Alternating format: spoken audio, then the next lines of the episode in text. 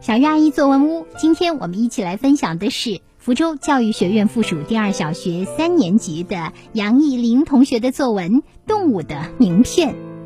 开业了，开业了！名片公司正式开业，想来定制名片的快快来！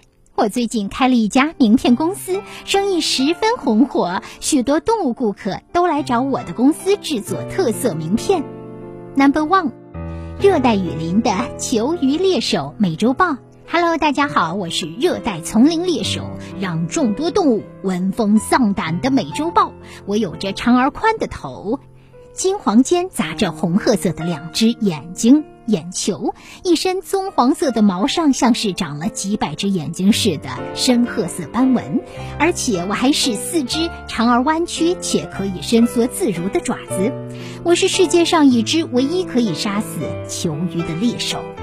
大多数动物都会对缩成球的球鱼束手无策，最后选择离开，因为球鱼的盔甲外壳很难穿透。但是我可以，我的爪子虽然不是那么的尖锐，但我的牙齿十分锋利，足以穿透球鱼的外壳。然后加上爪子的配合，我就可以美餐一顿了。我是一种肉食性动物，属猫科，平常喜欢吃小鱼、南美貘、球鱼、金刚鹦鹉等。少数美洲豹的颜色是纯黑的，但不会影响到斑点的可见度。还有一件事哦。因为人类不断的砍伐森林、猎捕野生动物，呜呼，我们的数量呈负增长状态，所以请你们爱护我们吧。Number two，成年体长仅一点五米的小型动物盾纹古鳄。嗨，你们好，我是盾纹古鳄，是世界上最小的鳄目动物之一。为什么说是之一呢？因为除了我之外，还有诸如凯门鳄、凯门鳄、扬子鳄等。我有着棕黄色的盔甲，一对特殊的瞳孔，一嘴参差不齐的白牙，一双棕红色眼球，两只长在上唇的呼吸孔。我的家族很庞大，兄弟们分布在世界的各个角落。因为地域不同，我们的主食也不同。特别是生活在印度的恒河的饿老兄，不仅嘴巴长得奇葩，而且自己的菜单上只有一种食物——鱼，当然也是我们的主食。唉，真替大哥着急，但那么远也顾不上他了。还有，我们的鳄鱼的盔甲十分漂亮，所以常被人类拿去加工成钱包。但恳请你们不要再捕猎我们了，否则我们会拼命反抗的。Number three，陆地短跑冠军猎豹。嗨，大家好，我是陆地短跑冠军猎豹，是陆地上已知奔跑速度最快的动物，最高时速可达每小时一百多千米。我的眼睛周围有四条泪痕似的黑色线条，身上有数百个类似墨点的黑斑，是纯黑色的。我虽然比我的近亲花豹的体型小巧，但是我的屁股比花胸高。我的主食较为简单，主要是羚羊、斑马，它们也可以吃鸟类、鱼类，甚至大匍匐。不过，一般我们吃不完食物的时候，会有一个奇葩的习惯，把剩下的食物挂到树上，留着下一顿吃。哦，我们一般是母性照顾崽子，我们这般懒散的公豹负责捕猎食物。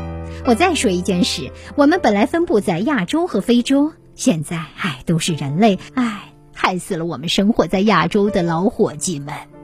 所以，我们求求你们放过我们，不要再残害动物了，不然我们很快会从世界上消失的，对你们也没什么好处。动物兄弟们，还有谁想来做名片的？到我这里来，先到先得，保准不会有任何差错。哦，还有一位兄弟来了，好，懂了，明白，安排。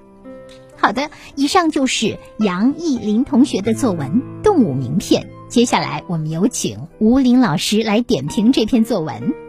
作者的这篇文章充满创造力，语言幽默风趣，还运用了小标题的形式，向读者介绍了三种不同动物的名片，读来老有兴趣。文章开头的语言描写一下子就把读者带入了情境。名片公司开业，吸引了许多动物朋友前来制作自己的专属名片。接下来，小作者以第一人称的口吻，分别介绍了美洲豹、盾纹古鳄以及猎豹。首先是美洲豹，在这个片段中，小作者抓住了美洲豹的外形特征，展开具体的描写，尤其是它那金黄间杂着红褐色的两只眼睛和身上特别的毛发，并且它的牙齿还很锋利，可以杀死其他动物都束手无策的球鱼，从而让自己饱餐一顿。文段的最后，小作者还从美洲豹的立场出发。呼吁人类应当保护森林，爱护野生动物。第二个介绍的是盾纹古鳄。盾纹古鳄体型很小，小作者敏锐地捕捉到其外形特征：棕黄色的盔甲、特殊的瞳孔、参差不齐的白牙和棕红色的眼球等。盾纹古鳄分布地域广，也正因为地域不同，因此不同地区。盾纹古鳄的主食也不同。这里小作者还特别列举了生活在恒河边的鳄老兄，嘴巴很奇怪，而且只吃鱼，食物单一。同样，盾纹古鳄也不希望人类捕杀它们，并用它们的皮制成钱包出售。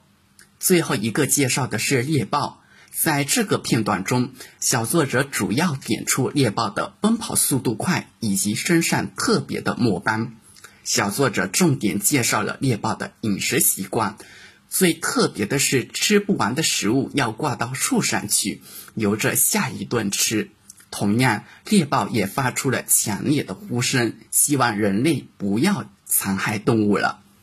整篇文章结构分明，条理清晰，把动物的主要特点以及习性向读者介绍清楚明了，也给读者留下了深刻的印象。这样的名片制作颇具意义。